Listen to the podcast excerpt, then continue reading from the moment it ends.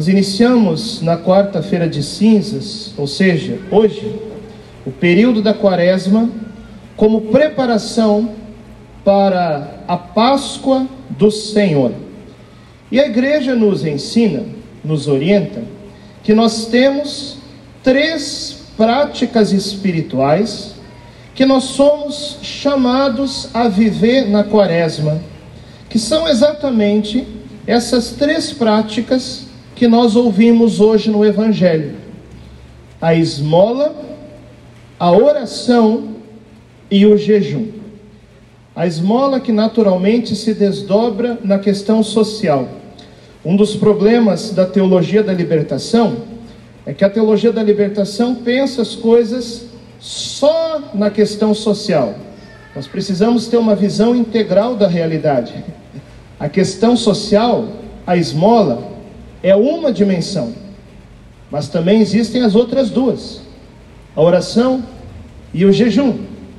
E a primeira coisa que nós precisamos entender, para nós entrarmos no mistério dessa quaresma, é reconhecer o seguinte: que a conversão a qual nós somos chamados de maneira especial na quaresma, é uma conversão, em primeiro lugar, não somente de atitudes, mas é uma conversão interior. Porque às vezes a gente pensa assim, que nós mudarmos de vida, que nós passarmos pelo nosso processo de conversão, é o seguinte: é a gente mudar aquilo que a gente faz, é a gente mudar as nossas atitudes externas, como se nós estivéssemos em um grande teatro. Está entendendo? Mas não basta mudar as atitudes externas. É preciso fazer as coisas certas pelos motivos certos. Porque tem muita gente fazendo as coisas certas pelos motivos errados.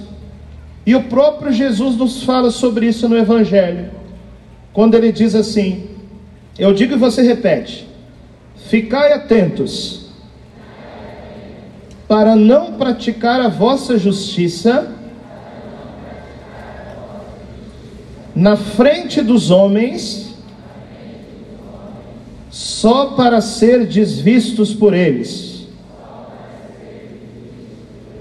Porque Jesus está nos dizendo o seguinte: que já naquele tempo, e também hoje, existem pessoas que até fazem as coisas certas, mas fazem por quê? Não por uma intenção sobrenatural, não por um amor a Deus, mas pessoas que fazem as coisas certas, para quê? Para serdes vistos pelos outros para que as pessoas aplaudam você, né? Nossa, que bonito! Como você é santo! Como você está vivendo bem essa quaresma! Como você, olha, você tá bom, hein? Eu queria ser como você. E aí a pessoa vai se enchendo de vaidade, de soberba, e não esquece de uma coisa: a soberba é o pecado de Satanás. Então é preciso fazer o certo não para ser reconhecido pelos homens, mas para ser reconhecido por Deus. E Ele sonda os nossos corações. E por isso, essa conversão interior, que talvez seja a mais difícil de todas, principalmente, é essa conversão que o Evangelho nos deixa claro que nós somos chamados a viver na quaresma. E aí Jesus vai dando exemplos, né? Primeiro ele fala da esmola. Ele diz assim, ó: Quando deres esmola, não toque a trombeta diante de ti, como o povo está fazendo por aí. Para quê? Para ser elogiado pelos homens. É o famoso caso do político, em véspera de eleição, né? Que vai lá distribuir coisa, vai distribuir cesta básica, vai distribuir alimento para quê? Para ele sair numa foto para que todas as pessoas vejam: nossa, como ele é bom. O Evangelho diz: já recebeu a sua recompensa. Ou seja, se você faz a sua esmola Se você faz o seu ato de caridade com o objetivo de ser visto pelos outros, ao invés de fazer por amor a Deus, você perde a sua recompensa sobrenatural. Porque o aplauso que você recebeu dos outros, né? Que cara bom, que cara legal, já foi a recompensa isso. Perdeu a recompensa no céu. Trocou a recompensa do céu por uma recompensa ínfima na terra. Então, deixa eu dar uma sugestão para você. Olha só. Quando você for ajudar um pobre, quando você for fazer um ato de caridade, faça isso por amor a Jesus. Pensa o seguinte: que aquele pobre que você está amando, que aquele pobre que você está ajudando, que aquela pessoa necessitada que você vai dar algo para ela, você está amando Jesus naquela pessoa mas não faça com o objetivo de sair numa foto no Instagram. Porque se você fizer com esse objetivo, já perdeu a sua recompensa. Ou melhor, já recebeu a sua recompensa. Foi uma recompensa terrena, não uma recompensa sobrenatural. E aí Jesus continua falando da segunda prática que é a oração. Ele fala: "Olha, não sejais como os hipócritas, que gostam de rezar para serem vistos pelos outros. Então a pessoa que cai numa oração hipócrita, o que, que ela faz? Ela faz até as orações, mas ela faz com qual objetivo? Que os outros vejam o quanto ela é orante, que os outros vejam o quanto ela é santa. Aí a pessoa está aqui na igreja, está rezando, mas está com o olhinho assim, ó, só para ver quem está do lado. E aí, quando entra alguém, ela fica mais piedosa ainda, né? Afinal de contas, tem alguém me vendo. Ah, que bom, a pessoa do meu lado está vendo como eu rezo bem. Já recebeu a sua recompensa. Perdeu a recompensa no céu e recebeu a recompensa na terra. Hoje em dia se fala muito na oração do avivamento, né? Aí tem um grande evento católico, e você vai lá, você vai subir no palco para conduzir o avivamento. Aí as pessoas estão vendo lá, estão vendo na internet, estão vendo no evento. Nossa, como esse pregador, como esse ministro de música é avivado. Eu vou dizer uma coisa para você. Eu só acredito em um tipo de avivamento: da pessoa que reza no seu quarto, do mesmo jeito que ela reza num palco senão não é avivamento, senão é teatro.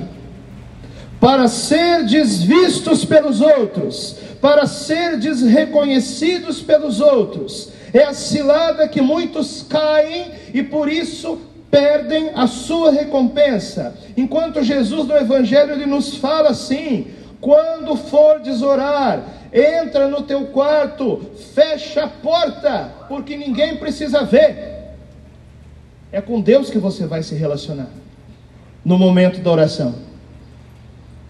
Por isso que aquilo que define quem uma pessoa é realmente não é aquilo que a pessoa faz na frente dos outros, porque na frente dos outros você pode fazer teatro, na frente dos outros você pode enganar, na frente dos outros você pode atuar, na frente dos outros você pode ser um personagem. Aquilo que define quem você é, não é aquilo que você faz na frente dos outros. Aquilo que define quem você é, não é aquilo que você faz quando está todo mundo vendo, mas aquilo que define quem você é de verdade é aquilo que você faz quando não tem ninguém olhando.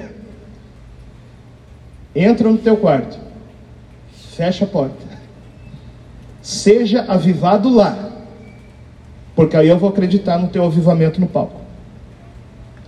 Nós precisamos nos dar conta que a vida cristã é, sobretudo, entrar no mistério, é, sobretudo, entrar no templo interior do nosso coração, porque nós temos construído um cristianismo de imagem, de estética, de câmera, de palcos, e a vida cristã não é isso.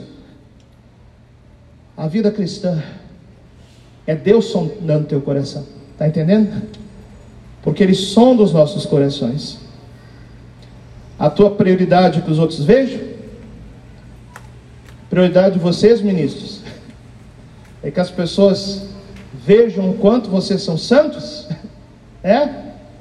Já perderam a recompensa de vocês. Só lamento. A prioridade de vocês, leitores, é que as pessoas pensem: nossa, como elas são piedosas. Ou é amar a Deus? A prioridade de vocês, acolhes, é que as pessoas pensem quanto vocês são importantes sentados na frente, ministros do STF, ou a prioridade de vocês é amar a Deus? Se é pelos outros, já perderam sua recompensa.